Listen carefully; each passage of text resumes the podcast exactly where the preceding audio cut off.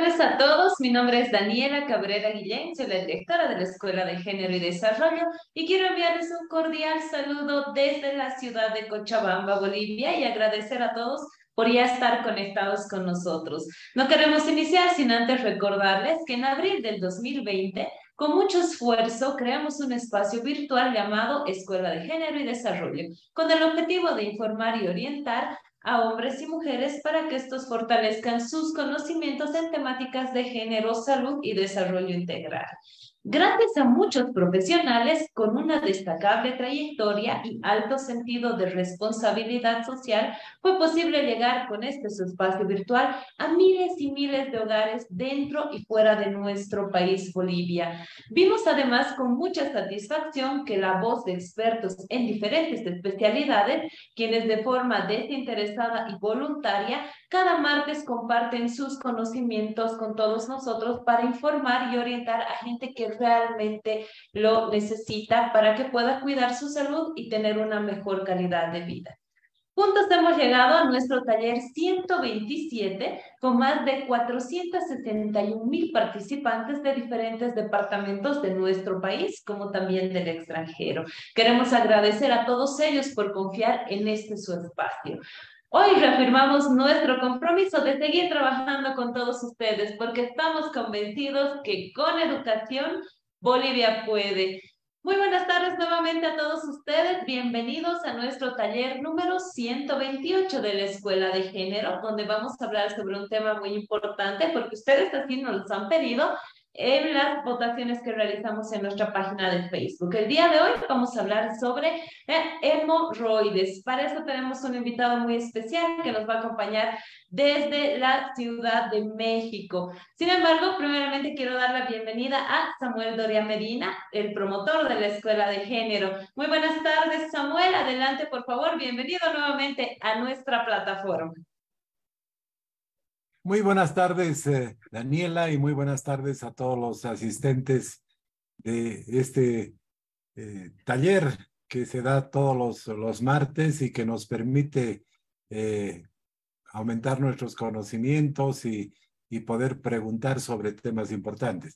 El tema de, de hoy es un tema un poco tabú, es un tema del que no se habla mucho y justamente los únicos que pueden hablar sin sin problemas, sin vergüenza, sin tabú, son los, los profesionales, los médicos.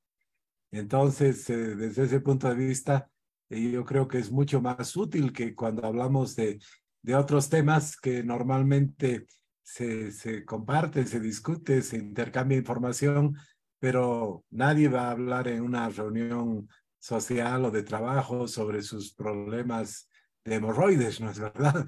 Entonces, eh, eh, por, esa, por esa razón, eh, justamente mm, el, el, hecho de poder escuchar a un profesional eh, que nos cuente cuáles son los principales temas, las principales preocupaciones de los pacientes, qué hacer cuando ir al médico, cuando no, en fin, va a ser muy útil. Y yo creo que las preguntas que se hagan después de la exposición del doctor Miguel Ángel Rosado van a ser, van a ser muy útiles porque incluso yo he escuchado alguna vez algún eh, familiar, alguna persona que dice, me da vergüenza ir al proctólogo, eh, me da vergüenza ir al, al médico. Eh, entonces es un tema complicado de, de, tratar, pero en esta escuela de género, gracias a la adecuada selección de los temas, sí se va a poder hacer las preguntas y poder escuchar sobre este tema que eh, lastimosamente afecta a una proporción muy grande de la población. Eh, seguramente el doctor nos va a decir qué porcentaje. Yo estoy entregado en saber a qué porcentaje de la población afecta, pero me imagino que es a un porcentaje eh, significativo, que debe ser más del 10%, entre el 10 y el 20% de la, de la población. pero bueno, no, no hablo más del tema, no soy un experto, eh, y creo que eh, va a ser muy útil eh, poder escuchar al doctor Miguel Ángel Rosado. Así es que adelante, Daniela, y sigue eligiendo buenos temas. Muchas gracias a ti, Samuel, por tus palabras, por estar presente en este taller y sobre todo por el apoyo que nos brindas para la realización de cada uno de nuestros talleres de la Escuela de Género. Y como bien tú decías, hoy vamos a aprender con un experto que se conecta desde la Ciudad de México acerca de este tema que en muchos casos es tabú y principalmente en nuestro, en nuestro país también hay mucho, no hay, lamentablemente no hay muchos especialistas en lo que es la proctología. Así que para ello iniciamos nuestro taller. Déjenme por favor presentarles a nuestro invitado del día de hoy. Él es el doctor Miguel Ángel Rosado Martínez. Él es cirujano general, proctólogo, es tiene su licenciatura en medicina, en médico, como médico cirujano más bien de la Facultad Mexicana de Medicina de la Universidad La Salle de la Ciudad de México. Asimismo, él es jefe de enseñanza e investigación del Hospital eh, Christus Muguerza Faro del Maya. Ahí está. Espero estar pronunciando bien, doctor. Coloproctólogo, además, y cirujano general del Hospital Faro del Mayab de Mérida, Yucatán, también es médico adscrito al servicio del Departamento de Coloproctología del Hospital Regional licenciado Adolfo López de la Ciudad de México. Asimismo, es especialista en coloproctología del Hospital Regional de la Ciudad de México. Así también es especialista de, cirugía general en el Hospital General Darío Fernández Fierro de la Ciudad de México.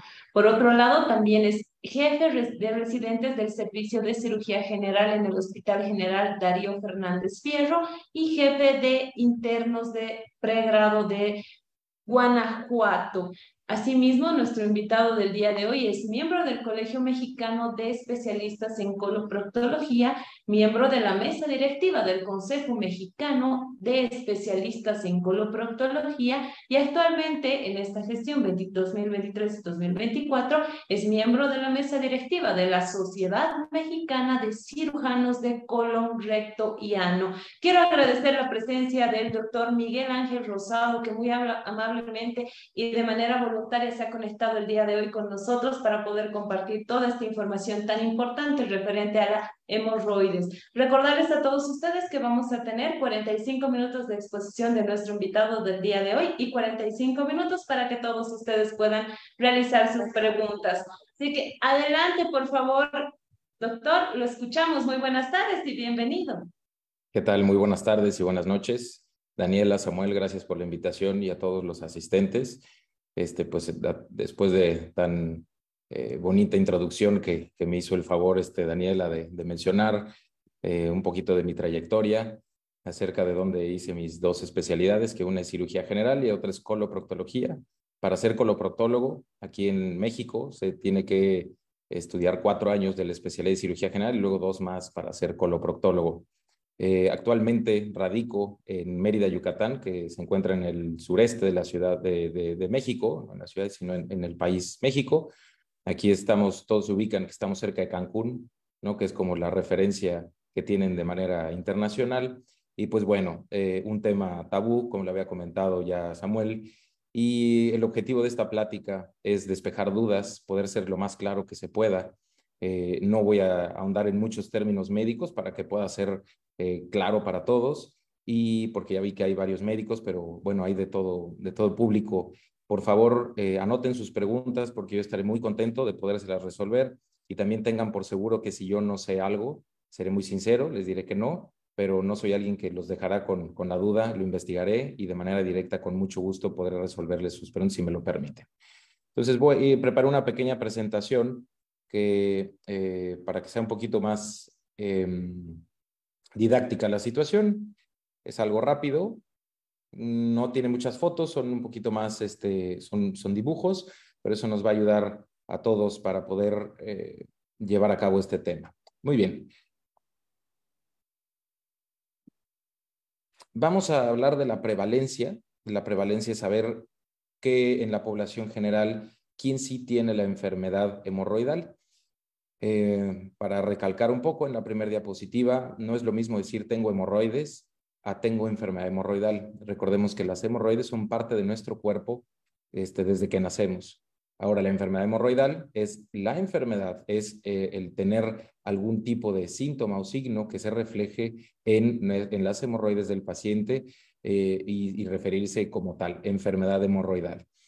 Eh, por lo mismo que es un, el conducto del ano tiene las hemorroides y tiene muchas estructuras, es difícil calcularla, calcular, decir qué, qué, porcentaje de la población tiene enfermedad hemorroidal. ¿Por qué?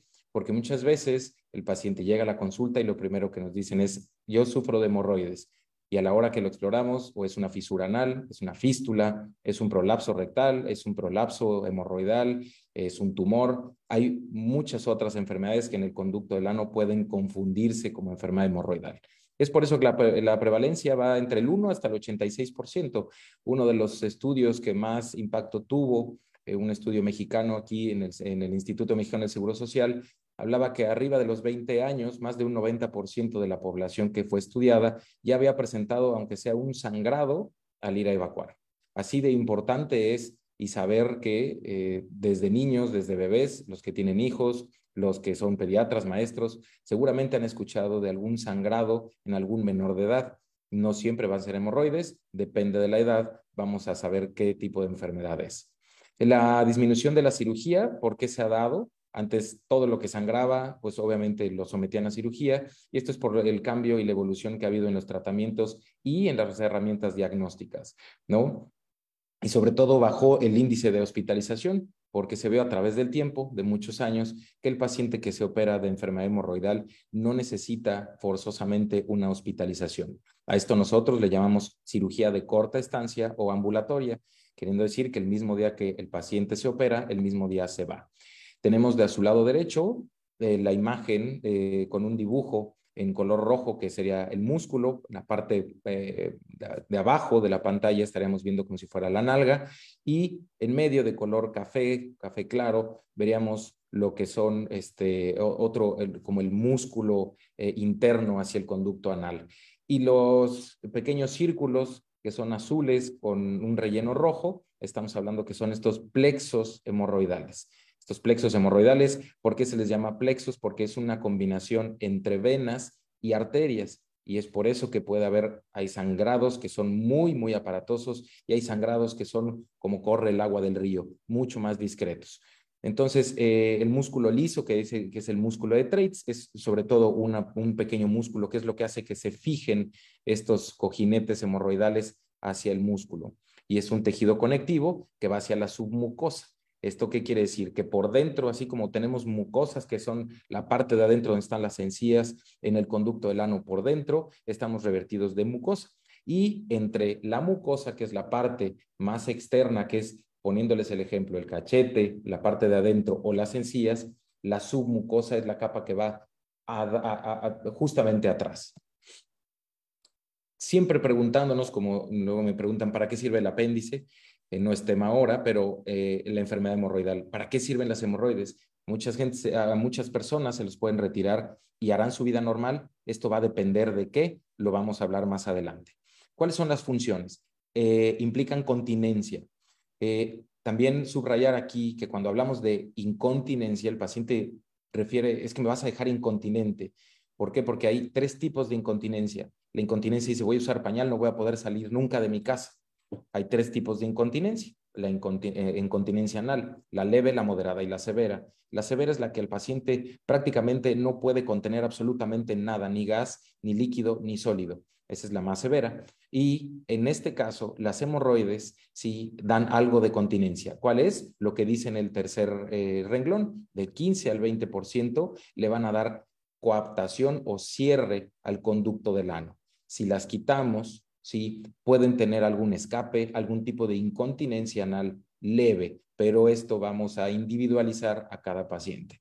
Esto va, también las hemorroides permiten que se dilate el conducto anal, ¿para qué? Para que pase la materia fecal, ¿sí? Y esto también permite, como el flujo de sangre de todo nuestro cuerpo, el drenaje venoso del conducto y va a proteger también los esfínteres durante la evacuación, o sea, los músculos. Por ahí vamos a ir armando un poco de rompecabezas con esto que les voy diciendo hacia otro tipo de patologías que suceden, que vamos a ir resolviendo seguramente entre las dudas y a través de la presentación. Eh, esto de coadyuvar en el cierre del esfínter anal interno es por el mismo ligamento que les dije que se llamaba EPARX. Esto nos hace que cierre bien el ano y va a facilitar la defecación. ¿Por qué se asocian con el estreñimiento? El tenesmo, para que quede claro cuál es ese término, son las ganas de querer y no poder. Esas, eh, cuando se come algo con mucho condimento, con mucho picante o se tiene diarrea, da esa sensación de querer seguir evacuando y no poder. y es cuando el paciente queda mucho tiempo sentado en la taza del baño, puja, puja o está mucho tiempo, más de 10 minutos, y eso hacemos que enferme nuestras hemorroides. Esto acompaña generalmente el estreñimiento, hacer heces duras. También anoten por ahí en sus preguntas que definamos bien qué es estreñimiento. No es no evacuar diario. Hay que saber que cada persona tiene un hábito evacuatorio. ¿Qué quiere decir? Que a lo mejor el paciente evacúa tres veces al día, pero sumamente duro y que le cuesta trabajo y puja, eso es estreñimiento. En contrario, del otro lado, estamos viendo que al paciente que evacúa una vez cada dos o tres días, pero no le cuesta trabajo, no tiene ninguna molestia y sus evacuaciones son de buena calidad y buena textura, eso no es estreñimiento, es el hábito evacuatorio del paciente. Eh, ¿En qué conlleva o en qué termina el, el tenesmo el pujar mucho, la, lectura, sanitaria, que la vamos a mencionar más adelante, y las evacuaciones duras en prolapso y alargamiento de este tejido conectivo, que es donde están fijas las hemorroides. Si nosotros estamos estire y estire y estire la tela de eh, algún, alguna calceta, ese resorte empieza a dar de sí, y el resorte, por lo tanto, que es ese tejido, hace que las hemorroides empiecen a salir y por lo tanto estas venas empiecen a crecer. Los factores que van a estar asociados, como les comenté en la diapositiva pasada, es el estreñimiento, la presión anal aumentada, esto se traduce en el pujo o en los esfuerzos físicos importantes. No quiere decir que hacer ejercicio haga mal, pero sí el cargar un peso mayor al que nosotros podamos. Esto quiere decir eh, la gente que hace alterofilia, los esfuerzos físicos extenuantes, ¿sí? Esto hace que el pujo o la presión vaya directamente hacia la pelvis y esto se refleja en el conducto del ano, acabando en las hemorroides. La diarrea lo pongo con un signo de interrogación. ¿Por qué?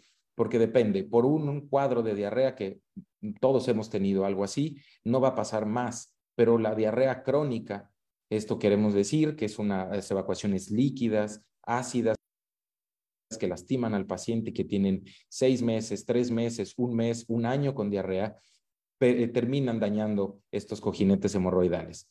El patrón hereditario se ha visto que no porque tus papás hayan tenido enfermedad hemorroidal, los hijos vayan a tenerla. No es algo que se herede.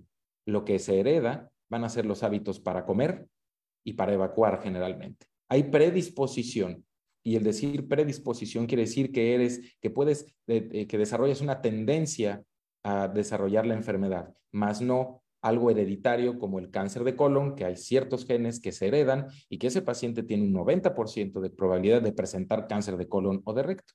La posición erecta, nunca hemos visto algún perro, alguna, algún gato, alguno de los cuadrúpedos que tengan este tipo de enfermedades. Si la tienen es por, otro, por otra, otras situaciones.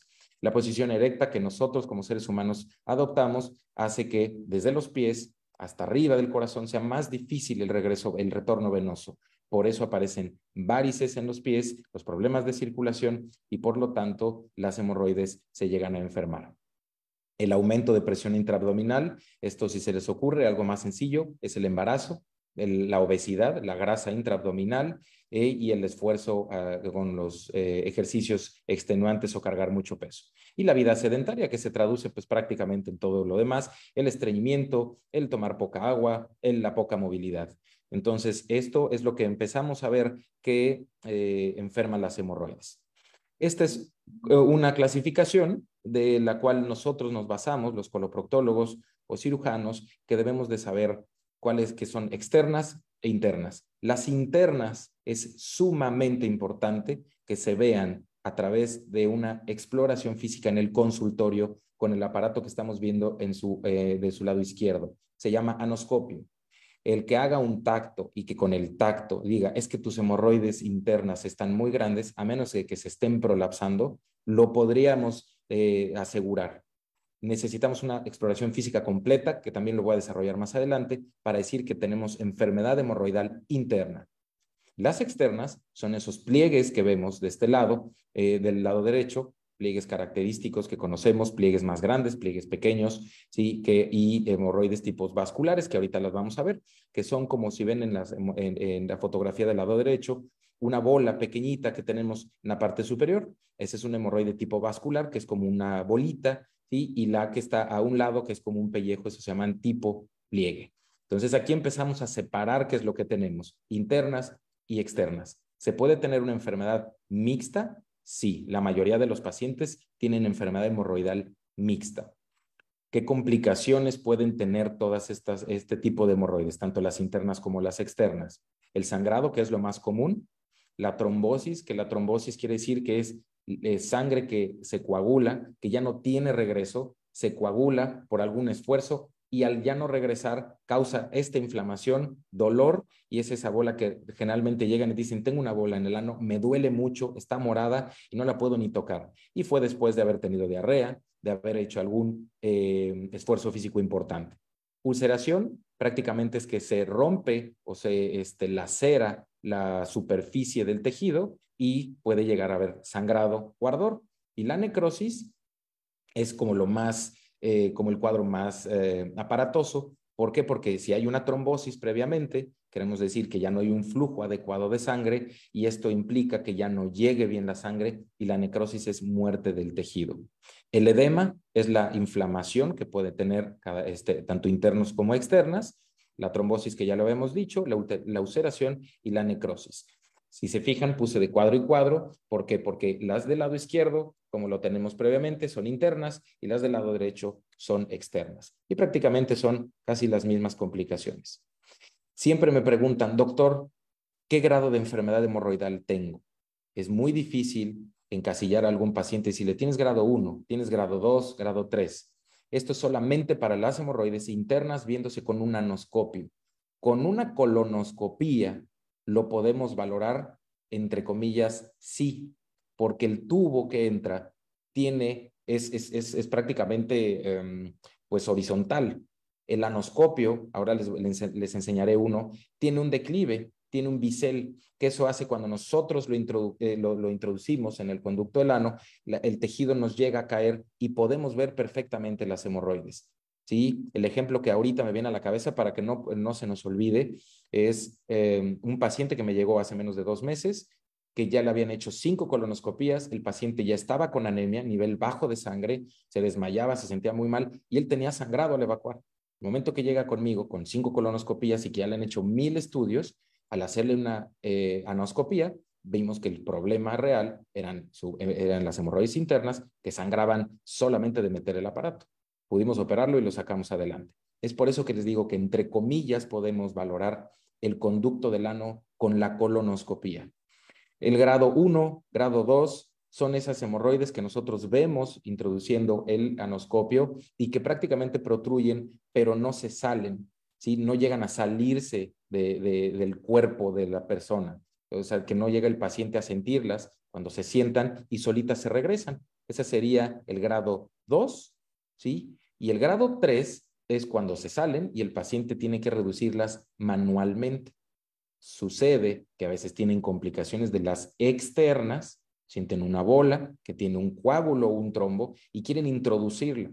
No va a haber manera de introducirla porque son externas. Entonces aquí empezamos a ver que si escuchamos del tío, del sobrino, todo esto que ha pasado, esto es para que veamos que es súper importante la exploración física por un especialista. Y el grado 4 es cuando las hemorroides están totalmente protruidas y ya no regresan al conducto del ano. De las externas tipo vascular y pliegue fueron las que les, las que les mostré. Vasculares son esas como cojinetes que se llegan a sentir o bolitas suavecitas y el pliegue son esos pedazos de piel que se llegan a ver. Estos son los grados de enfermedad interna, de izquierda a derecha se las describo. El grado 1, pues prácticamente son las primeras dos que vemos en color azul, que serían las hemorroides, no tienen mayor problema, sino solamente protruyen un poco hacia el centro del, del conducto del ano. Lo que estamos viendo en la parte inferior son las nalgas, en la parte de arriba es la última parte del intestino grueso, que es el recto por donde se expulsa la materia fecal, y el conducto del ano es lo que se está marcando con el señalador, que son los músculos hasta donde llega el color amarillo. El grado 2, estamos viendo en la imagen central que tenemos esta eh, imagen azul, que son las hemorroides que ya protruyen aún más, son más grandes, y en la grado 3 vemos cómo ya se salen del conducto del ano y en la grado 4 prácticamente están por fuera y ya no pueden regresar. El diagnóstico, insisto y subrayo, exploración física, si el doctor o quien sea van a consulta y les diagnostica sin revisar, está mal. Tenemos que buscar una segunda opinión porque necesitamos ver, ni con, oiga, y nada más no me puede decir con lo que le estoy diciendo, tenemos que revisar, quitándonos la pena, porque la pena puede acabar en algo totalmente catastrófico. Pacientes de 17, 18 años con sangrado hemorroidal supuesto, que no los habían revisado, no habían hecho tacto rectal y termina siendo un cáncer de recto y cuando los diagnosticamos, después de un año y medio, el, el tumor pues prácticamente ya está fuera de tratamiento. Entonces, así de importante es la exploración física y el diagnóstico se hace así. El tacto, ¿qué vamos a valorar en el tacto? El tacto no vamos a tocar las hemorroides, insisto, no las vamos a tocar ni describir. Vamos a valorar el tono del esfínter, qué tan cerrado está, qué tan abierto está. Vamos a tocar la materia fecal para ver si el sangrado está por ahí, si la materia fecal es de muy mala calidad y qué tanto hay movilidad, por qué, eh, este, de los músculos y las estructuras que tenemos o si palpamos algún tumor. En las mujeres es importante tocar hacia adelante porque hay eh, la cavidad vaginal y hacia los hombres, aunque no seamos los expertos, a veces llegan, tocamos próstatas muy grandes y que eso es lo que les está dando todo el, estreñimiento por tumores en la próstata o crecimiento benigno. La anoscopía es esto que les había comentado, que es generalmente no vista y no se diagnostica. ¿Por qué? Porque es difícil que alguien, un cirujano general, no digo que todos, ¿sí? Pero que tengan un anoscopio, que tengan un rectoscopio rígido para poder hacer una exploración adecuada proctológica. La rectosigmoidoscopia rígida viene, eh, ¿qué, es? Es un tubo que lo que valora es el recto, que es la última parte del intestino grueso antes de llegar al conducto del ano, sigmoidoscopía, sigmoides de la parte penúltima antes de llegar al recto del colon, ¿sí? Y esta es rígida, porque es un tubo rígido, como si fuera una colonoscopía que nos permite ver entre 20 y 25 centímetros en la consulta, desde abajo hasta arriba, por si tenemos dudas que hay algún sangrado o alguna tumoración. Y la colonoscopía es mucho más cómoda, el problema es que es más cara porque se hace bajo sedación y con esto nos permite sobre todo valorar eh, todo el, intestino grueso, que no haya otra alteración. Las hemorroides en el embarazo, si hay una patología preexistente, esto es que la paciente ya traía síntomas de enfermedad hemorroidal y no se corrigieron, en el embarazo es muy probable que aumenten, pero no por eso vamos a operar a las pacientes con enfermedad hemorroidal porque se van a embarazar. Es mejor orientar al paciente, decirle qué la trajo a estar enfermo para evitar que, la, que esas hemorroides se sigan enfermando. ¿sí? Hay que parar el daño de las hemorroides, porque el daño de las hemorroides prácticamente es irreversible. Una vez que ya están grandes, probablemente disminuyan un poco la inflamación, el sangrado, pero no vamos a hacer que mejoren y que estén como antes. El ejemplo del calcetín o de la calceta que les dije, se rompe el resorte y por más que le hagan, ese resorte ya va a estar flojo. Lo mismo sucede, pero no todo paciente, porque ginecólogos a veces nos mandan pacientes, oye, eh, este, me mandan para que me operes porque me voy a embarazar. De ninguna manera. Eso está totalmente contraindicado. Es mejor prevenir los factores que hacen que el paciente se enferme. La hemorroidectomía, que es quitar las hemorroides, va a ser cuando hay un prolapso agudo, cuando hay una trombosis, e individualizar a cada paciente. No todo el que tenga un prolapso hemorroidal lo vamos a someter a una cirugía.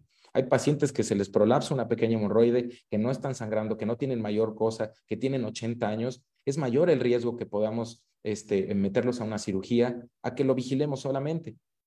Entonces aquí también recalcar el individualizar. Los factores, como ya lo hemos dicho, físicos, mecánicos y hormonales. Aquí estamos terminando con los factores hormonales, porque el embarazo con la progesterona, los músculos eh, tienden a crecer. Mecánico, ¿por qué? Porque está el bebé, impide el retorno venoso y finalmente es mucha presión hacia la pelvis y a la hora del parto ni se diga pujamos y en ese pujo la paciente, pues si tiene enfermedad persistente, las hemorroides van a crecer aún más. Y los factores físicos, ¿esto a qué se refiere? Pues en todo lo que ha hecho la lectura sanitaria, en la mala alimentación, si la paciente este, tenía obesidad previa al embarazo, etcétera, y otras enfermedades. El tratamiento médico, veamos que dice que es aplicable casi a todos los grados, a todos. Hemorroides que generalmente ya han diagnosticado y es que ya me tienen que operar, primero vamos a corregir lo que te trajo estar enfermo. Ahora, si viene sangrando y tiene anemia, es muy raro al paciente que tengamos que hospitalizar porque, este, y operar en ese momento. Generalmente el paciente que viene con muchísimo sangrado y que tiene anemia, generalmente los hospitalizamos, los transfundimos, mejoramos el estado general del paciente y posteriormente vemos ¿sí? si podemos operarlo en ese momento o mejoramos eh, eh, como el estado físico, porque no es lo mismo operar a un paciente que tome anticoagulantes, que tenga dos infartos con dos stents, a un paciente que, eh, que, que tenga 50, 70 años, a un paciente que tenga 50 años que no tiene ninguna enfermedad. Nuevamente, individualizar presenta mejoría más del 80% de los pacientes con tratamiento médico y medidas higiénico-dietéticas. El decirles que les trajo estar enfermo, de nada sirve que llegue el paciente y yo le diga, tienes una enfermedad hemorroidal que si no te cuidas, este, te voy a terminar operando en seis meses. Tómate esto y nos vemos. El paciente sale de la, de la consulta prácticamente, pues lo hubiera podido leer en, en internet. Lo ideal es que yo le diga el por qué sucedió el qué tenemos que arreglar y cómo lo podemos arreglar. ¿Sí? Si corregimos las alteraciones del hábito intestinal, generalmente, junto con los hábitos emocionales, porque también son algo importante, generalmente el paciente le va bien. Lo ideal sería entre 8 a 12 vasos de agua al día. No cuenta refresco, no cuenta este, bebidas azucaradas, no cuenta el té, agua, agua simple, o agua de sabor preparada generalmente en casa. ¿Qué pasa si compramos los productos que son light, que son este, eh, sin sabor, eh, digo, con sabores, pero que no engordan? Tienen muchísimo sodio. Vean, las etiquetas tienen un contenido alto en sodio y esto hace que el paciente orine más y por lo tanto se deshidrate y la deshidratación causa estreñimiento sino de dónde va a tomar agua su cuerpo, si no es de el agua que consumimos y de los alimentos. Una dieta rica en residuo, esto quiere decir que es una dieta alta en fibra, con al menos entre 20 y 30, gramos de fibra al día, ¿sí? Porque hay este, fibra eh, soluble e insoluble, y esto va a depender si queremos, este, si comemos cosas eh, vegetales, como por ejemplo alguna ensalada con espinacas, con berros, espárragos, eh, a que comamos semillas, por ejemplo, nueces, almendras, pistaches, etcétera laxantes y o formadores de heces como el psyllium plántago. Los formadores de bolo fecal, el psyllium plántago, el plántago ovata, no son laxantes. Si ustedes le dan o toman el psyllium plántago o el plántago ovata a un paciente que no toma agua, le va a ir peor porque se va a estreñir, porque la fibra necesita agua. Entonces, el paciente que va con ustedes y que está estreñido y que dice, pues yo no me voy a comer fibra, no voy a tomar agua, se va a estreñir y va a tener problemas. Y si no, la calidad de sus evacuaciones va a ser muy mala, tan mala que va a dificultar el aseo, entonces va a tener un problema de escurrimiento, va a empezar con comezón, va a sentirse húmedo durante el día, va a manchar su ropa interior y entonces va con un médico, le dice, lo más seguro es que tengas hemorroides, te vamos a operar, lo terminan operando y agravan todo el problema. Así de importante es conocer cómo dar un formador de bolo fecal. Los que son médicos y están conectados necesitan, eh, necesitamos todos, ¿sí? Saber qué estamos dando, documentarnos. El paciente si le dice, es que no sé qué estás tomando, dame chance, lo reviso. No pasa nada. Ese paciente va a estar agradecido que no le estás mintiendo, que estás siendo sincero y que le vas a dar algo que tú sabes qué consecuencias o cómo funciona. Entonces necesitamos como médicos ser responsables ante eso. Hay pacientes que necesitan laxantes o hacer esta dualidad, que sería el formador de bolo y algún tipo de laxante. Tipo de laxante hay muchísimos derivados de antraquinonas y de mucho uso, son los cenócidos, eh, eh, los eh, osmóticos, que son como lo que generalmente preparan para la colonoscopía, este, y hay muchísimas otras familias, ¿no? Y es depende de cada paciente lo que necesite. Medidas higiénicas, ya sin abundar, estar dando vueltas por lo mismo, evitar el sedentarismo, o sea, actividad física, en su primera estancia prolongada en el retrete, o sea, estar sentado en la taza del baño, lectura sanitaria con las tablets, scrolleando en, TikTok, en Facebook, en Instagram. Cuando se dan cuenta, tienen dormidas las piernas y ya se echaron ahí media hora y, y el paciente ni siquiera es estreñido, solamente va, evacúa y ahí se queda. Entonces, hay que evitar eso. ¿Sí? Baños de asiento con agua tibia es lo que a veces se recomienda cuando sientan algún tipo de molestia. Si es que no cede, hay que acudir con el especialista. De 10 a 15 minutos, no coloquen hielo, por favor, no se coloquen otro tipo de cuestiones y más cosas que son comerciales, se van a hacer daño y retrasamos algún diagnóstico. ¿Sí? Lo, ¿A qué va enfocado los baños de asiento? Que suavizan el área anal que causa el dolor y obviamente pues no el exceso. porque entonces si no utilizamos eh, el papel higiénico, el papel higiénico está hecho por algo, entonces empezamos a dejar húmeda el área y si ese paciente no toma agua, escurre y entonces empieza la comezón y empieza la lluvia de cremas que les dan porque no los revisan y entonces terminan con unas dermatitis fatales, se confunde, se confunde con enfermedad hemorroidal y es una pequeña bolita de nieve que termina en una avalancha. El tratamiento local con cremas y ungüentos, como les estoy comentando, necesitamos saber cuándo se va a utilizar la hidrocortisona. La hidrocortisona no se debe utilizar más de tres a cuatro días, porque a veces he visto tratamientos de meses. El paciente llega con un córtico estropeo tremendo. El córtico estropeo es que llegan con la piel destruida por este uso de, de esteroides tópicos.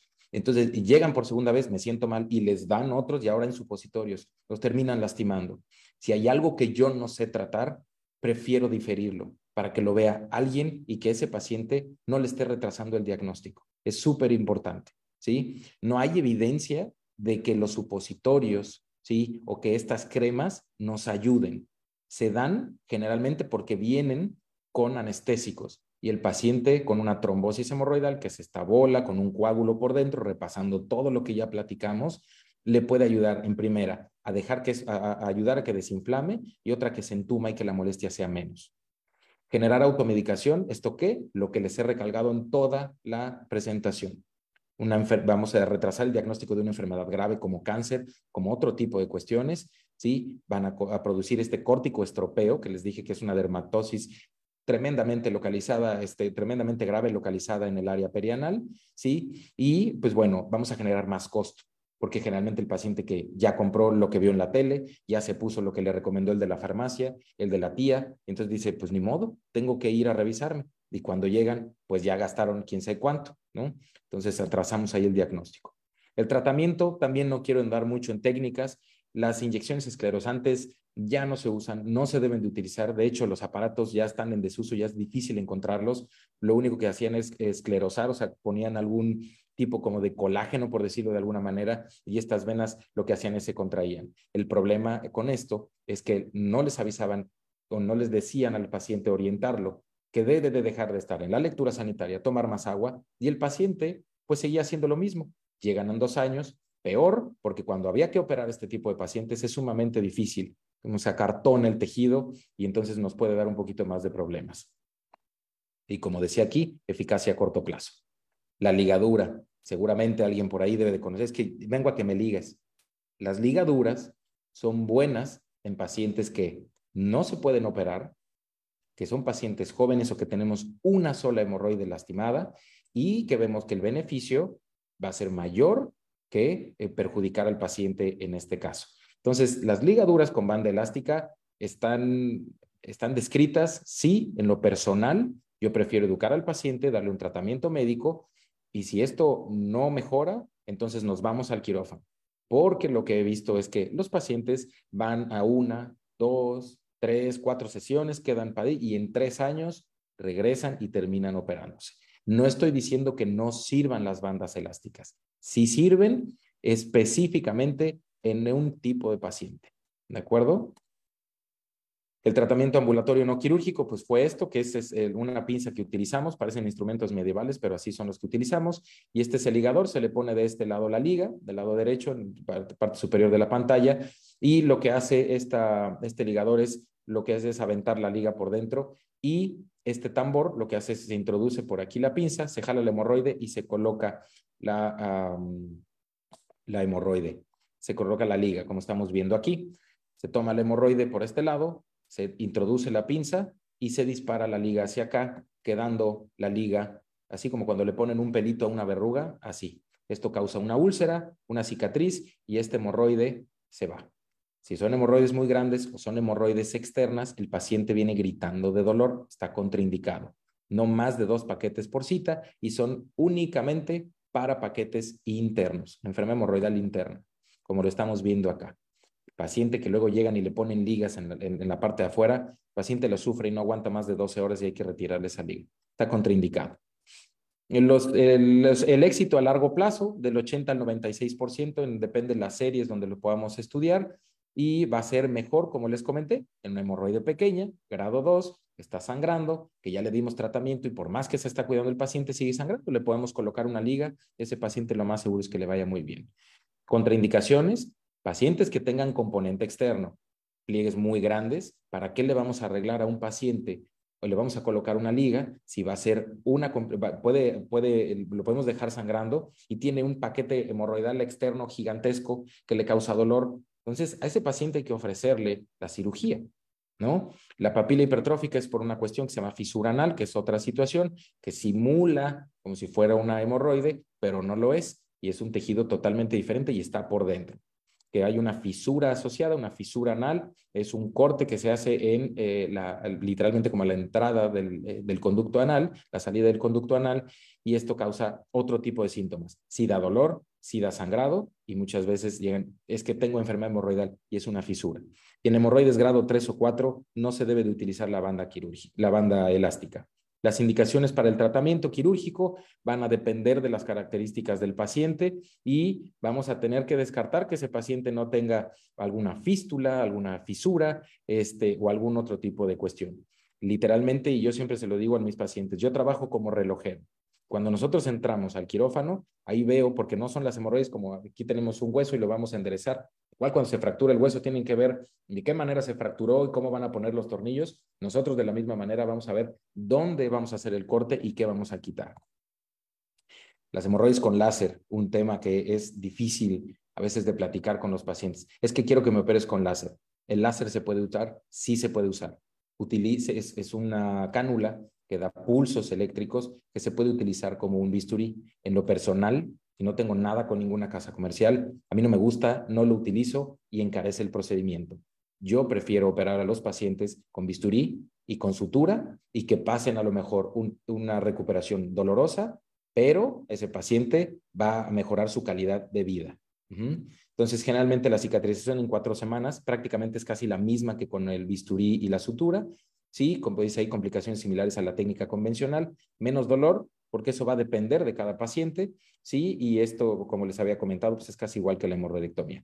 ¿Qué es eso? Eso es una fisura anal, para que no lo confundamos. Si ven esto, pues obviamente estamos viendo que eh, donde está el círculo es un hoyo o una úlcera, y ahí eso, eso blanco que se ve en el fondo son las fibras del músculo del esfínter anal interno. ¿Qué es lo que causa esto? Las fisuras anales causan una contractura muscular intensa, da ese, ese, dolor pulsátil que el paciente evacúa y se le queda ocho horas el dolor. Generalmente las hemorroides no dan ese tipo de dolor. Realmente es una fisura y hay que revisarlo. Muchas gracias por su atención. Espero que haya sido de utilidad. Hay muchísimas preguntas en el aire. Es un tema enorme, pero espero, poder, este, espero haber podido ser un poco claro. Y pues estoy a sus órdenes para las preguntas que ustedes quieran.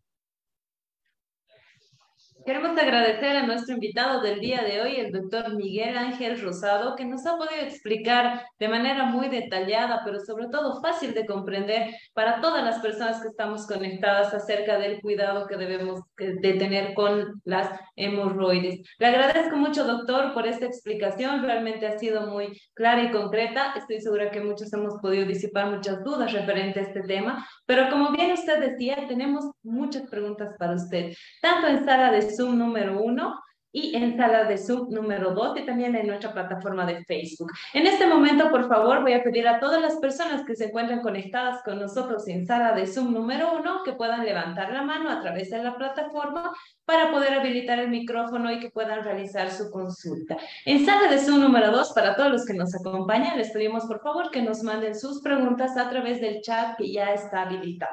Y a todos los que nos acompañan en nuestra página de Facebook, les pedimos que puedan enviarnos sus preguntas a través de los comentarios de esta red social. Iniciamos, doctor. Tenemos varias preguntas para usted. Vamos a habilitar en este momento el micrófono de Liz, que está conectada con nosotras. Con nosotros, técnico medio en enfermería, Liz nos dice. Adelante, por favor, Liz, ¿cuál es su nombre completo y desde dónde se conecta, por favor? Buenas noches. Eh, soy de Cochabamba, soy técnico en enfermería de, eh, ¿no? Y quería hacer una pregunta. Eh, después, una hemorroides se puede, se, puede provocar en un embarazo, después de un embarazo, después del parto. Pero eh, después de años puede resurgir un sangrado o, o, eso nos, nos puede indicar un quiste de primero o segundo grado. Eso era mi pregunta. Sí, claro. Eh, muchas gracias por su pregunta. Es algo muy importante. Necesitamos subrayar si hay una enfermedad hemorroidal que ya nos dio lata en algún momento, acuérdense que las hemorroides, por el simple hecho de estar, pueden sangrar, pueden doler o pueden enfermarse. Entonces, los quistes es un tema aparte. Hay quistes pilonidal, hay quistes en otro lado. Aquí son venas que se llegan a enfermar, por decirlo de alguna manera burda, pero así es.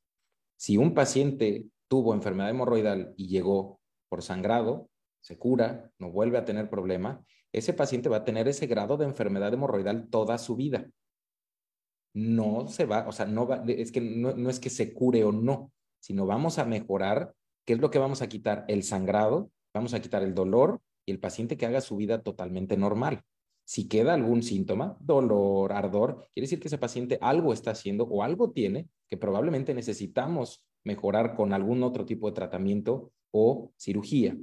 Pero contestando directamente, el paciente, si tuvo una enfermedad antes, puede resurgir, claro, si subimos de peso, si nos volvemos a embarazar, si volvemos a estar en la lectura sanitaria, es un cuidado constante.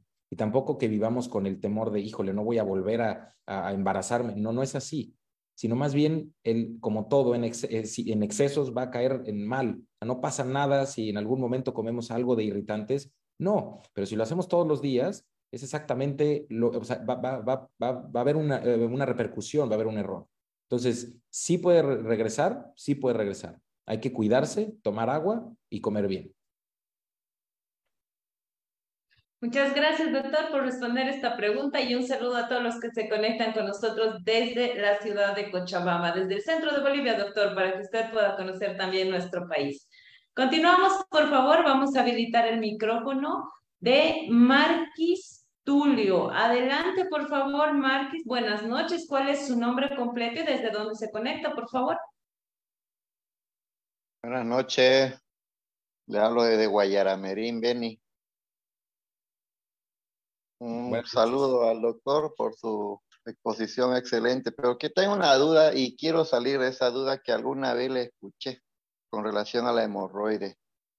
Esto, la hemorroide puede ser producido por sentarse en asientos calientes, por un lado, y por el otro lado, si tiene cura con productos naturales. Ok, el sentarse en algo caliente viene desde el padre de la proctología, o sea, era Sanfiacro, que él se sentó en una piedra caliente y se supone ahí lo podrán buscar en la historia, eh, se supone que curó las hemorroides. La realidad es que el sentarse en algo caliente no tiene mayor problema. El paciente que generalmente dice que se sentó en algo caliente y se enfermó es porque ya tiene una enfermedad hemorroidal externa, generalmente o mixta, se siente en algo caliente y tiene molestias. Pero la realidad es que estar en algo caliente, fuera de que se queme la piel de las nalgas, no debe de haber mayor problema. Si nos sentamos en un, o sea, en algo caliente directamente en el lón, pues sí nos vamos a lastimar. Pero un asiento que se queda en una motocicleta en el sol y nos sentamos, no debe de haber mayor inconveniente.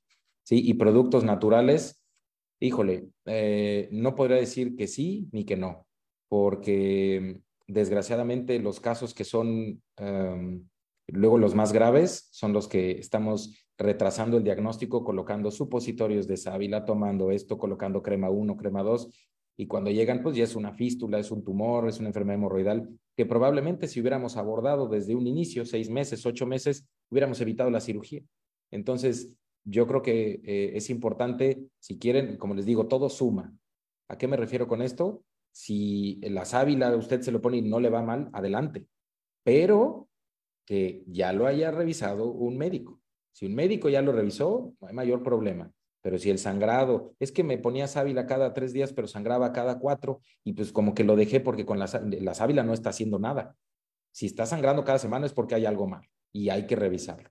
Entonces, hacer consciente que los productos naturales son buenos, sí, pero con sus, eh, con su, con mesura, pues, ¿no? Muchas gracias por esta recomendación, doctor, y un saludo también hasta el Beni. Un abrazo a todas las personas que se conectan desde este hermoso país, de este hermoso departamento más bien de nuestro país. Saludos a todos. Continuamos, por favor, doctor. Habilitamos el micrófono del doctor Jonathan Milton Pérez. Adelante, por favor, doctor. Buenas noches. ¿Desde dónde se conecta, por favor? ¿Cómo está? Buenas noches, eh, Daniela. Muchas felicidades, doctor Miguel Ángel, por su exposición. Gracias. También felicidades a todos por el Día de la Amistad, del Amor, que es el día de hoy, ¿no? Mi consulta para el doctor, aprovechando de su experticia en el tema, era el siguiente. Entre los, eh, entre los estudios de apoyo diagnóstico que mencionó usted, la anoscopía, la rectosigmoidoscopía rígida y la colonoscopía, ¿Existe alguna indicación especial que precise solicitar uno u otro de dichos estudios en el paciente con sospecha de enfermedad hemorroidal? Esa era una pregunta que tenía. Y la otra era respecto de los laxantes, del pisilium que mencionó. Si otros eh, coloides eh, hidrofílicos formadores de masa como la metilcelulosa o la fibra de policarbofilo también estarían dentro de este grupo de, laxantes con los que hay que tener cuidado en el momento de su uso. Eso sería, gracias. Gracias a usted, doctor. Eh, ¿Cuándo se indica? Generalmente el paciente llega y se le hace una exploración proctológica, ahí se hace tacto, inspección tacto, anoscopía y vemos si la rectosigmoidoscopía. Eh, ¿Cuándo lo vamos a indicar? Anoscopía y tacto para todos, para todos el que venga con alguna, algún síntoma de enfermedad hemorroidal, sangrado, etcétera. La rectosigmoidoscopía es un examen que es, eh, es, es, algo, es muy molesto, es, este, porque literalmente el paciente está despierto, sin insufla aire y les da cólico, es, es, algo eh, molesto para el paciente. Lo que generalmente hago yo y la mayoría de mis colegas o especialistas es, una vez que ves que no te justifica que el paciente tenga sangrado y todo, y ves tus hemorroides normales y está comiendo bien, o ves en el tacto o en la anoscopía que la materia fecal viene con coágulos o es un sangrado que no se justifica, hay que pedir la colonoscopía. Y aquí, excelente pregunta, doctor, porque es importante saber que como eh, revisión para todos, eh, necesitamos hacer una colonoscopia a partir de los 45 años, sea quien sea. Así cuando se inicia el Papa Nicolau para, eh, cuando inician la vida sexual activa, precisamente como prevención para cáncer cervicuterino, la colonoscopia debe de ser indicada a todos los pacientes arriba de 45 años. Si tenemos antecedentes directos, mamá, papá o hermanos con cáncer de colon o de recto, de la edad que se haya diagnosticado, hay que restarle cinco años. Y si están jóvenes, 10. Si al papá del paciente lo diagnosticaron a los 40 años, que es una eh, edad no común este, de cáncer de colon, a todos sus hijos y a toda su familia tiene que ir a partir de los 30 años. Así hay que exagerar, porque así eh, podemos encontrar los pólipos, que son las lesiones premalignas, o sea, lesiones benignas que se pueden quitar en la colonoscopia y bajamos el, índice a cero de cáncer. Gracias, doctor, por su pregunta. Muchas gracias, doctor. Continuamos, por favor. Agradecemos a todas las personas que están conectadas con nosotros desde diferentes partes de nuestro país y seguramente también desde el exterior. Nos mandan saludos desde Paraguay también.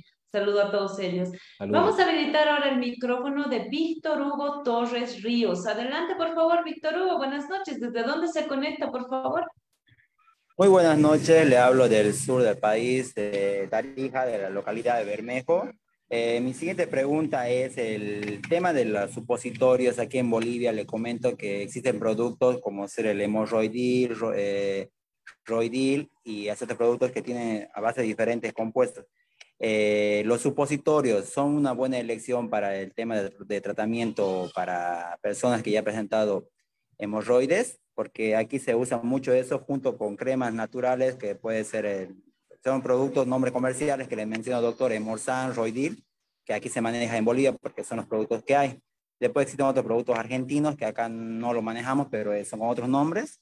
Esa era mi pregunta, si los, si los supositorios son una buena elección para tratamiento de hemorroides. Muchas gracias. Usted, eh, Víctor, gracias por tu pregunta. hay que ver qué son los supositorios, porque hay supositorios de mesalacina, hay supositorios de glicerina, hay supositorios de lidocaína con hidrocortisona, hay solamente de hidrocortisona. Hay muchos, muchos supositorios eh, que se pueden utilizar. Muchas, la mesalacina es, es un, eh, viene derivado de los aminos salicilatos que se utiliza generalmente en enfermedad inflamatoria intestinal, que es otro tema, y es generalmente actúa en el recto, no en el conducto del ano, eh, para poder desinflamar. Directamente hablando de supositorios que son los que más se utilizan para enfermedad hemorroidal con lidocaína, con hidrocortisona. En lo personal, híjole, son muy contados los pacientes que se los puedo enviar. Prefiero mandarles un venotónico, que es esto, lo que todos conocen como diosmina con hisperidina, a buena dosis si el paciente no tiene contraindicación y cambios eh, eh, en sus hábitos este, de vida. Si tiene un sangrado, ese sangrado tranquilizar al paciente, va a ir bajando conforme vaya eh, avanzando el tiempo. Ninguna medicina es milagrosa, todo tiene su tiempo y si el paciente te dice, oye, llevo dos años sangrando, en dos días no vamos a arreglarlo, va a llevar tiempo. ¿Y qué cremas? Hay que ver qué cremas, porque hay muchos que vienen con hidrocortisona, con lidocaína, cicatrizantes como el policresuleno con 5-caína, el sufrexal que es generalmente este, ketanserina, la, este, eh, no no recuerdo, es que no quiero tampoco estar diciendo marcas, pero bueno, hay muchos tipos de ácido tranexámico, hay muchas otras que lo dan para enfermedad hemorroidal con aplicadores y no tiene mayor implicación. Lo que yo sugeriría directamente es venotónicos vía oral. Podemos dar eh, este, algún tipo de óxido de zinc para poder aliviar los síntomas. Y si ese paciente, pues ya le diagnosticamos una fisura, pues va a necesitar un cicatrizante. Pero hay que ver qué tipo de cicatrizante. Es que es muy complejo resolverlo así luego, luego. Yo diría, contestando concretamente su pregunta, no supositorios, individualicemos, y dar venotónicos junto con cambios hábito-dietéticos. Muchas gracias, doctor, y enviamos un saludo también a todas las personas que se conectan desde el sur de nuestro país. Saludos a Bermejo. Continuamos, por favor, doctor. Ahora sí, de manera virtual, nos vamos a trasladar a nuestra sala de Zoom número 2 y tenemos una pregunta para usted. Erika Zaire, desde Trinidad, nos dice, ¿cuánto tiempo es lo aconsejable, doctor, para brindar los medicamentos antihemorroidales con corticoides en un tratamiento para el hemorroides? Dependiendo si son hemorroides externas o internas, hay que ver si el paciente le están dando una crema con hidrocortisona, lidocaína con hidrocortisona, que es la presentación como más común, este, porque me ha tocado que le mandan lidocaína con hidrocortisona solamente los tres o cuatro días y tiene un prolapso hemorroidal tremendo, pues eso obviamente, ¿qué va a pasar con el esteroide? Los esteroides, acordémonos que adelgazan la piel y si tiene un coágulo ahí interno, vamos a hacer que sangre y entonces lo vamos a tener que operar. Eh, es difícil a veces contestar sus preguntas, no es que no quiera y va a parecer que estoy ahondando en lo mismo, pero eh, si, van a, si ya les mandaron eh, lidocaína con hidrocortisona, que no rebase más de cinco días y si empiezan a tener algún síntoma cuando se ponen la crema, ardor, dolor, suspendanla de inmediato y hay que ir a revisión. Muchas gracias, doctor. Continuamos, por favor. Ahora le transmito la pregunta de Lady Faldín Rivero. Nos dice, doctor, cuando hay un prolapso anal y hemorroides externas, ¿existe la dificultad para defecar? Uf, eh, aquí la diferencia entre prolapso hemorroidal, hay tres tipos de prolapso aquí eh, que podemos así hablar rapidísimo. Una cosa es el prolapso rectal completo, que es cuando las capas del recto se salen, un prolapso hemorroidal y un prolapso mucoso. Em, sí dificulta cualquiera de las tres, dificulta la evacuación, sí, porque es algo mecánico que está lastimando y que impide eh, la salida de la materia fecal a través del conducto del ano. Es como si ustedes agarran la misma calceta y quieren pasar algo a través en medio y pues hasta las mismas paredes van a chocar en sí. Entonces, eso, eh, eso dificulta la, materia, eh, la salida de la materia fecal. Ese tipo de pacientes, si tienen algún, hay que ver si no tienen algún otro tipo de, patología, algún Em, se llama rectocele, el prolapso rectal, hay que manejarlos con laxantes este, de tipo eh, osmótico, etcétera, que por ahí, respondiendo porque no le respondí al doctor, eh, termino con este y luego lo con lo de los laxantes. Eh, sí, sí puede causar problemas, hay que detectar qué problema tiene y tratar de corregirlo. Si se puede corregir con cirugía, adelante. Si no se puede corregir con cirugía, hay que hacer hábitos, hay que, cambiar hábitos y generalmente tener laxado ese tipo de pacientes para que puje menos y estas estructuras se dañen menos. En cuanto a los laxantes, respondiendo a la pregunta del doctor, es acordémonos, el psyllium plántago, planta no son laxantes, son formadores, formadores de bolo fecal. Los laxantes es lo que va a hacer que el tránsito intestinal vaya más rápido y que la materia fecal sea casi acuosa y que no vaya a dificultar la salida.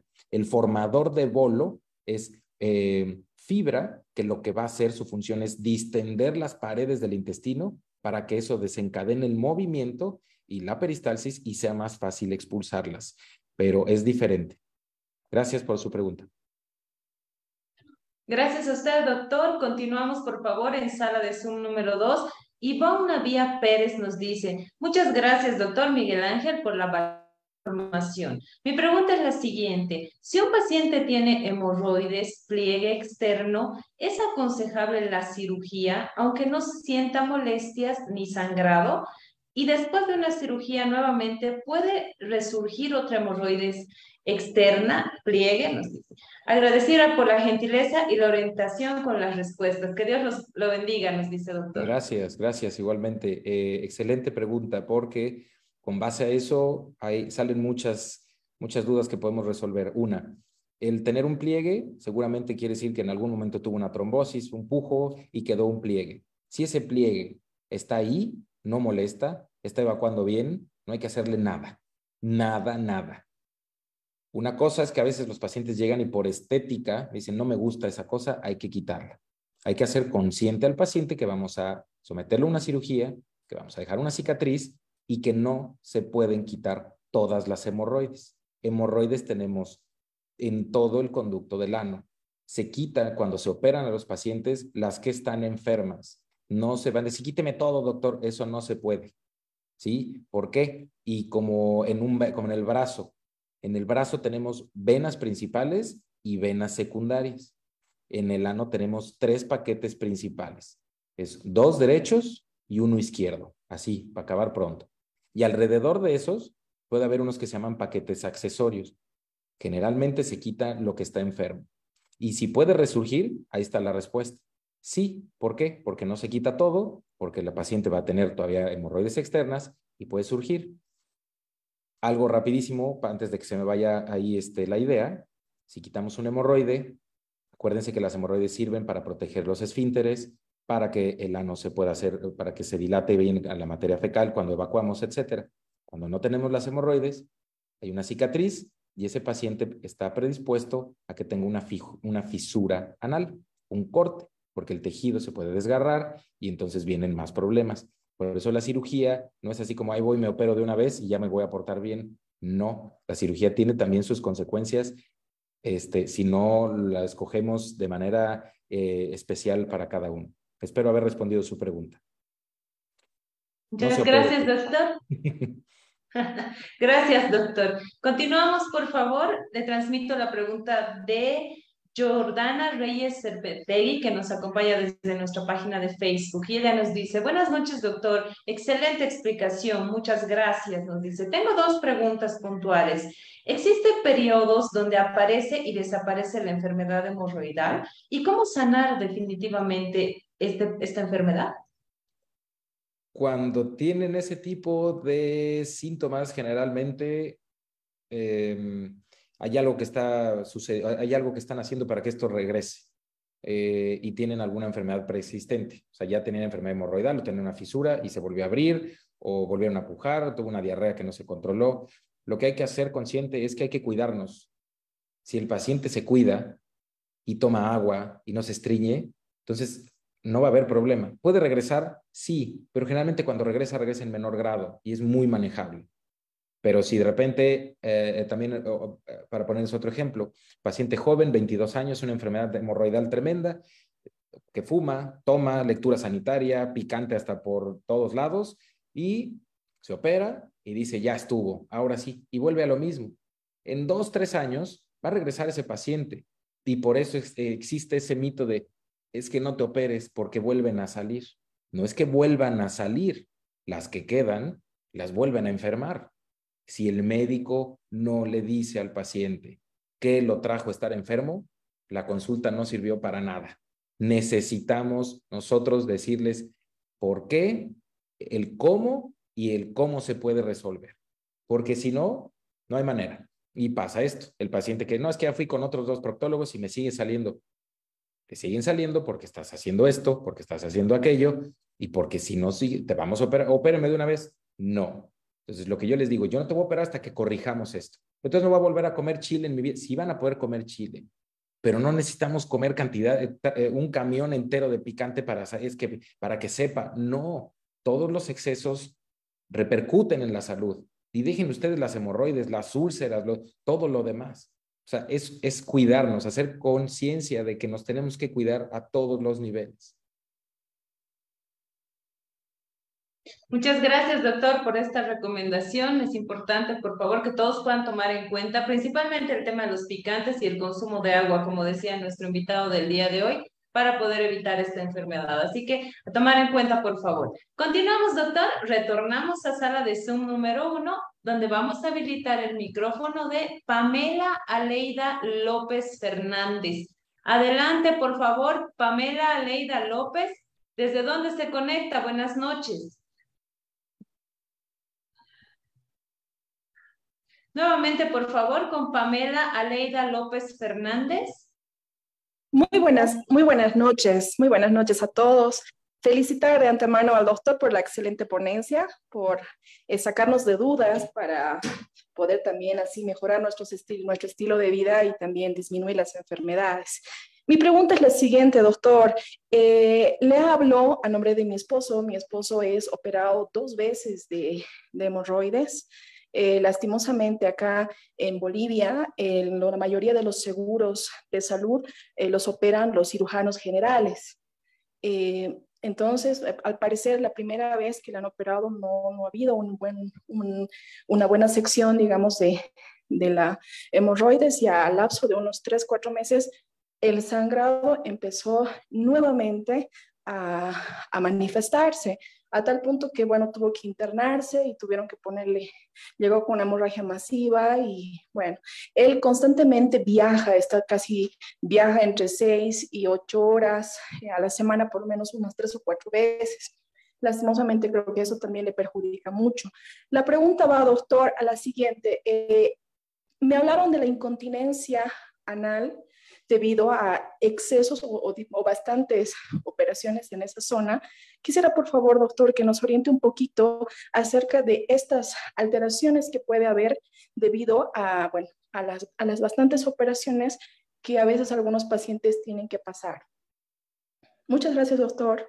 Abrazos Al hasta... Contrario.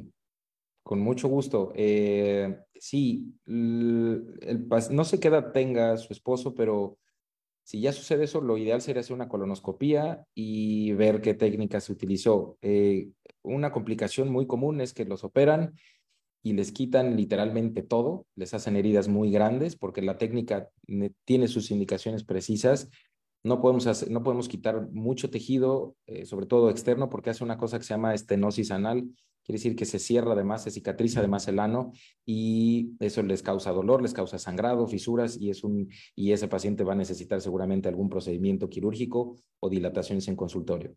Entonces, eh, eh, lo, lo, que sucede en su país sucede en todos lados, porque todo el mundo pensaría que en Estados Unidos, que en Europa, la realidad es que es, en todos lados se cuecen habas, como dicen por ahí, y es importante que si eh, tuvo este, esta segunda hemorragia o algo, hagan el esfuerzo a lo mejor de buscar algún eh, coloproctólogo alrededor para que los pueda revisar y vean qué es lo que tiene, pero definitivamente yo recomendaría una colonoscopía y todo depende de la, de, la técnica que se utilizó y habría que revisarlo. Me encantaría poderle dar más información, pero caería un poquito en, en, en, en, algo que sería hasta peligroso este, opinar y antiético, pero encantado si yo pudiera ayudarle de alguna manera, créame que, este, que con mucho gusto. Tengo yo amigos, alumnos que están en Ecuador, este, que a lo mejor, digo, no está muy cerca, yo lo sé, pero pueden ayudarles, ¿no? Muchas gracias, doctor. Continuamos, por favor. Habilitamos el micrófono de Mari Condori. Adelante, por favor, Mari Condori. Condori, buenas noches. ¿Desde dónde se conecta, por favor?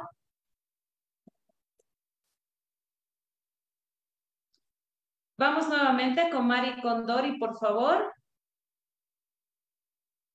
Bueno, ahí está. Mari, buenas noches. ¿Desde dónde se conecta? Adelante. Desde La Paz, eh, Bolivia. Buenas noches, doctor. Un saludo especial por la exposición, la verdad muy interesante. Doctor, una consulta. Yo tengo ya tres años eh, que tengo este problema de hemorroides externa. Entonces eh, fui a un proctólogo y me dijo que no hay problema, que está bien, va a estar bien, usted puede vivir toda su vida sin ningún peligro. Entonces yo, yo tengo desde ese momento que me dijeron que tengo la hemorroides externa, tengo, es, es, ¿cómo le digo? A ver, me siento un poco mal, no sé, de repente más adelante pueda tener cáncer o algo. Siempre he tenido esa duda, doctor. Quisiera, por favor, que me recomiende. Todo este tiempo he estado mejor, he estado bien, estoy siguiendo una dieta así como usted indica. No tengo ya sangrado, tampoco tengo malestar, pero tengo esa duda, doctor, de qué será más adelante si me pueda ocurrir algo más grave. Tengo también mis hijos y todo eso, doctor, por favor. Gracias. Claro que sí. Mari, ¿qué tal? Buenas noches. Gracias por conectarte. Mira, eh, no se preocupen, la enfermedad hemorroidal no se vuelve cáncer, en lo absoluto. La, enfermedad hemorroidal da dolor, da mucha lata, sangrado, y sí puede este, repercutir en su vida, sí, porque los pacientes si llegan con anemia de 3, 4, pues si no hay sangre en el cuerpo y no hay sangre en el corazón, puede haber infartos, puede haber otro tipo de cosas. Entonces, no dejarlo a un lado, pero si usted está literalmente este, cuidándose, no le va a pasar absolutamente nada. Hágase una colonoscopia si usted eh, cumple con la edad y con eso va a estar usted muy tranquilo. Muchas gracias, doctor, por esta recomendación y, enviamos también un gran saludo a todos los que se conectan con nosotros desde la ciudad de La Paz. Ya estamos con las últimas preguntas, doctor. Vamos con las últimas dos consultas para usted, por favor. Vamos a habilitar el micrófono de Robert Paul Beltrán. Adelante, por favor, Robert. Buenas noches. ¿Desde dónde se conecta, por favor? Buenas noches. Eh, me conecto de aquí de Santa Cruz. Eh, mi consulta es, este, ¿cómo podemos eh, mejorar la resistencia y elasticidad vascular? Y si tiene algún tipo de incidencia esto en una enfermedad, por ejemplo, varicocele. Mm. El, el varicocele, la insuficiencia venosa profunda y superficial eh, generalmente no van de la mano con la enfermedad hemorroidal. Por el tipo de drenaje venoso de donde vienen es, es, diferente. Eh, los venotónicos, que es la diosmina con hisperidina generalmente, eh, tienen muy buen, buen impacto en esto. Y em, digo, las marcas, pues es que hay muchas marcas alrededor del mundo, es una de las cosas que más se va. Hay que, nada más hay que dar una dosis plena la dosis plena me refiero a que si damos una tableta de 450, 50 miligramos de diosmina con hisperidina, pues el paciente no, no le va a ayudar. Hay que ver este, si el paciente no tiene alergia al medicamento, si se le puede dar combinación con otros medicamentos, pero generalmente diosmina con hisperidina pueden dar un gramo en la mañana y uno en la noche, entre 15 y 20 días, y después un tratamiento de sostén de un gramo diario por eh, entre 10 y 15 días. Son esquemas que luego tienen los, los cirujanos vasculares, más o menos los días, pero eso les puede ayudar. Eh, varicocele eh, lo tiene que ver un urólogo, el urólogo ve eso y es una situación totalmente diferente. Como la enfermedad hemorroidal que se da por los pacientes que tienen cirrosis, es una cuestión que se da por hipertensión portal, que es otra cosa. ¿no? Espero haber respondido tu pregunta, Robert. Muchas gracias, doctor, y un saludo a través de Robert a todos los que se conectan con nosotros desde el oriente de nuestro país. Vamos, doctor, con una última pregunta que nos llega también desde nuestra sala de Zoom número 2 y Marta Canaviri nos dice, doctor, hace un mes aproximadamente me salió unas bolitas cerca del ano, nos dice. Tengo, no tengo dolor ni sangrado. Hice baños de asiento y supositorios desinflamantes por 10 días. No veo mejoras porque no desaparecen. ¿Es posible que desaparezcan naturalmente, doctor? ¿Es peligroso? ¿Qué es lo que debería hacer? Nos dicen, doctor. Sí, hay que diferenciar esas bolitas porque muchas veces las bolitas pueden ser un orificio secundario de una fístula, pueden ser BPH, o sea, virus del papiloma humano, condilomas, pueden ser las hemorroides, puede ser dermatitis perianal, pueden ser folículos pilosos, como hay pelos eh, alrededor del ano, a veces hay foliculitis, infecta como los, los barros que, que, que, que, salen generalmente. Este, entonces hay que diferenciarlo. Yo recomiendo que hay que ir a revisión, no ponerse nada, y, generar esa cultura, ir a revisarnos, ¿no?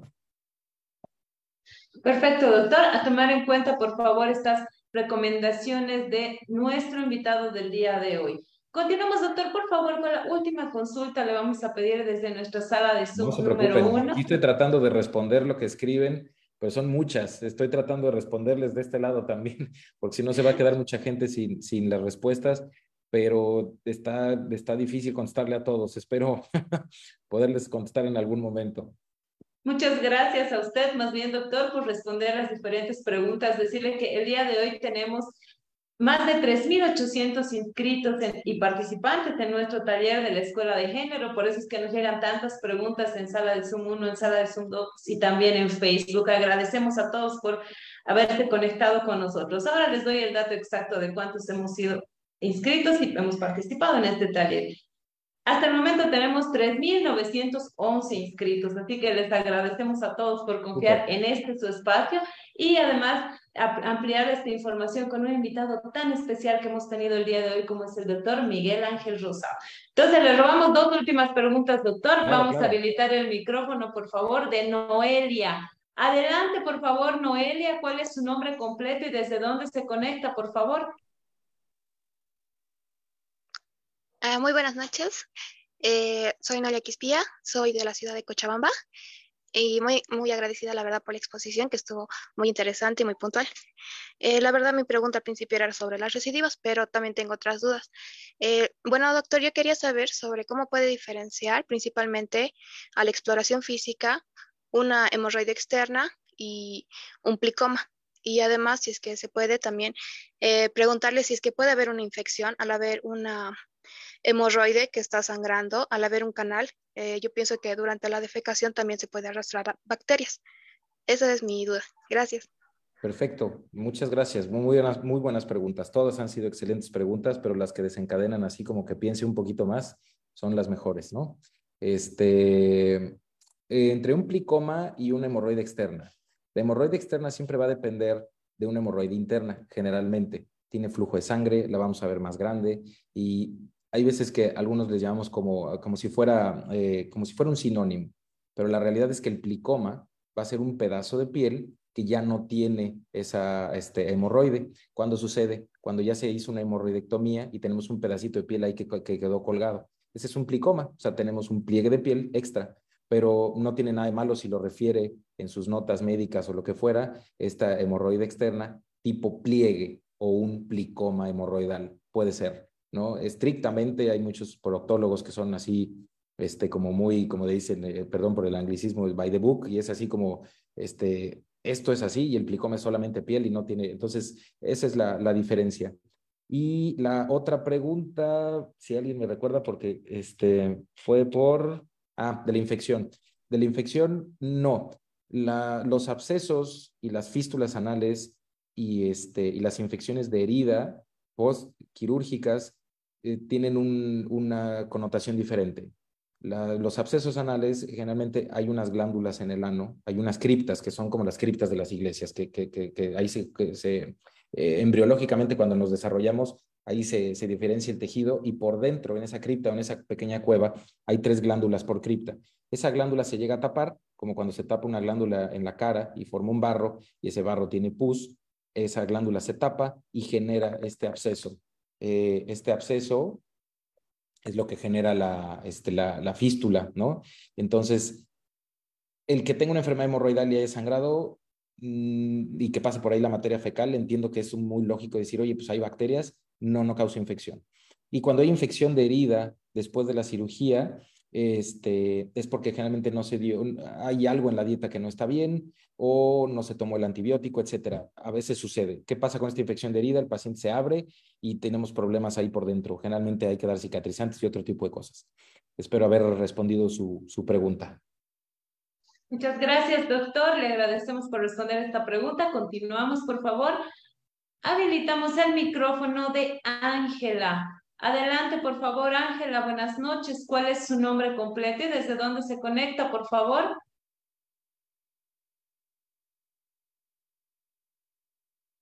Bueno, al parecer Ángela está con algunos problemas. Vamos a habilitar el micrófono de Catherine Maciel Gutiérrez. Adelante, por favor, Catherine Maciel Gutiérrez, con su consulta. ¿Desde dónde se conecta, por favor? Buenas noches, me conecto de La Paz. Mi pregunta es en los niños. Hay niños que nacen prematuros y esos, esos niños después pueden adquirir estreñimiento por la hemorroides. Ok, eh, el tema de los niños es una cuestión eh, que puede ver el gastropediatra. Hay una alta especialidad por ahí este, que en Estados Unidos que se hace una proctología pediátrica. Eh, generalmente lo vemos nosotros. El estreñimiento que tienen los niños, hablemoslo en general, neonatos, prematuros, este, o la edad de 3, 4 años cuando están tremendos, generalmente no es por, las, por la enfermedad hemorroidal. El estreñimiento no es causa de. El estreñimiento va a ser generalmente, como les comenté, la ingesta de la dieta. Este tipo de niños pues son alimentados a través de sonda, este, se les dan cargas muy, muy altas, a veces de, bueno, se les mide como, como eh, proteínas, lípidos, azúcares, y eso a veces causa este, este estreñimiento. Eh, la causa más común de sangrado eh, en pediatría no es tanto los parásitos, porque también es eh, una consulta muy, algo que es recurrente en la consulta, que, que llegan y me dicen, ya me dieron desparasitante porque venía sangrando y creo que no son bichos. No, no son parásitos.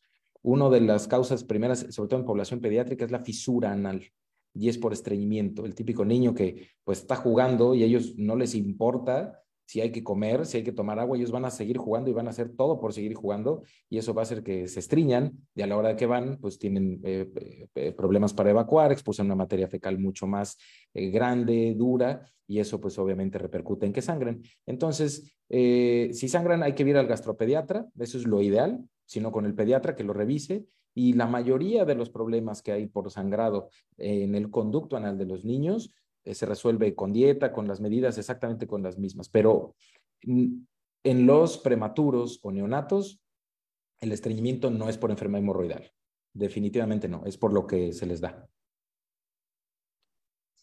Muchas gracias, doctor. Continuamos, por favor, ya con la última consulta. Habilitamos el micrófono de Marilyn Mendoza. Adelante, por favor, Marilyn Mendoza. Buenas noches. ¿Desde dónde se conecta, por favor?